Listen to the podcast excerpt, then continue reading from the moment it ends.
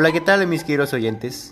Es un placer para mí estar de nuevo con ustedes en el último episodio de este podcast, Formas Discursivas Básicas de presentar un texto. Les invito a quedarse conmigo para saber un poco más sobre los textos narrativos. ¿Están listos? Bueno, pues empecemos.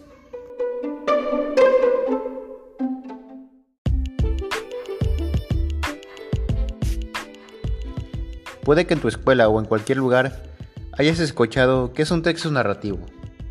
Bueno, un texto narrativo es un relato en el que se encuentra una historia real o ficticia que ocurre en un lugar y tiempos concretos. En la vida cotidiana, la narración forma parte esencial de nuestra forma de comunicarnos, dado que se trata de una forma de contar una sucesión de hechos en la que un sujeto o grupo de personajes realiza una serie de acciones que tienen un desenlace. Pero te preguntarás, ¿qué caracteriza a los textos narrativos? Bueno, pues estos pueden ser real o ficticio. En los textos narrativos, lo que se cuenta puede pertenecer al plano de la realidad, pero también puede tratarse de la descripción de una serie de eventos enmarcados en la fantasía o la ficción. También puede tener uno o más personajes. En el texto narrativo no existen límites para la participación de personajes. Estos pueden ser protagonistas o tener una participación secundaria. Por otro lado, una narración puede tener un solo personaje. También tiene un objetivo. Un texto narrativo puede tener un fin informativo, como las noticias periodísticas de enseñanza, las moralejas de los cuentos o de entretenimiento, novelas, chistes, etc.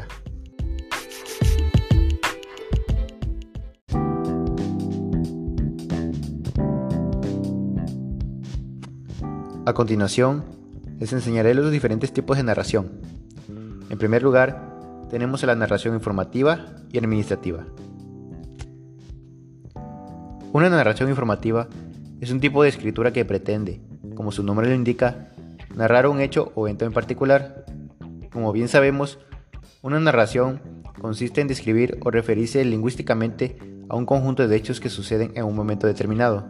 Por lo tanto, en una narración de este tipo se intenta dar a conocer un hecho con la mayor objetividad posible, tratando de eliminar los juicios de valor, sentimientos y opiniones del autor.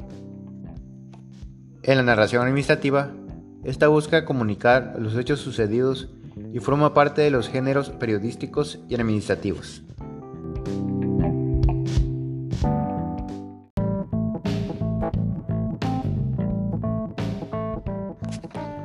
También tenemos la narración académica. Uno pensaría que el concepto de narrativa es más propio del escritor de ficción, en donde es más útil pensar en el texto como una historia es en la escritura didáctica, aquella diseñada para educar a partir de un plan de estudios estructurado y bien definido. La narración académica, con fines didácticos, no debería limitarse a exponer, debe ser capaz de narrar sus contenidos. Por esa razón, Paso a paso, el texto debe ir proporcionando todo lo que se necesita para comprender. A continuación, tenemos la narración técnica o científica. La técnica narrativa, o también conocida como modo de narración o estrategia narrativa, es el conjunto de métodos que el autor de una historia literaria, teatral, cinematográfica o musical utiliza para transmitir la trama del lector. El proceso de presentación de la narrativa se produce por el modo narrativo. Abarca varias áreas que se superponen. La más importante es el punto de vista narrativo, el cual determina a través de qué perspectiva la historia es vista, y la voz narrativa, la cual determina un conjunto de características conscientes en cuanto a la forma mediante la cual la historia se comunica a la audiencia. Modo narrativo es un elemento narrativo. Por último, tenemos la narración literaria, la narración literaria es una obra totalmente producto de la imaginación, por la que las historias que se cuentan son ficticias, sin embargo, pueden llegar a estar inspiradas en la vida real. En la narración literaria, igual que cualquier otra narración, se encuentran tres tipos de elementos principales. El primero es el narrador, que es quien cuenta la historia. También están en los personajes, que son los seres a quienes les suceden los hechos que se narran.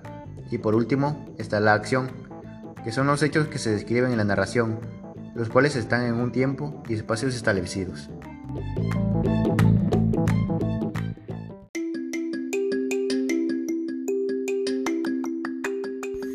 Bueno amigos, espero les haya servido este podcast de los textos narrativos en la sección Adquiriendo Conocimientos.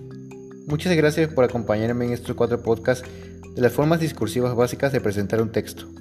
Un gran saludo les mando a su amigo Uriel de la Cruz y hasta pronto. Este podcast es para uso académico por parte de la Universidad Juárez Autónoma de Tabasco.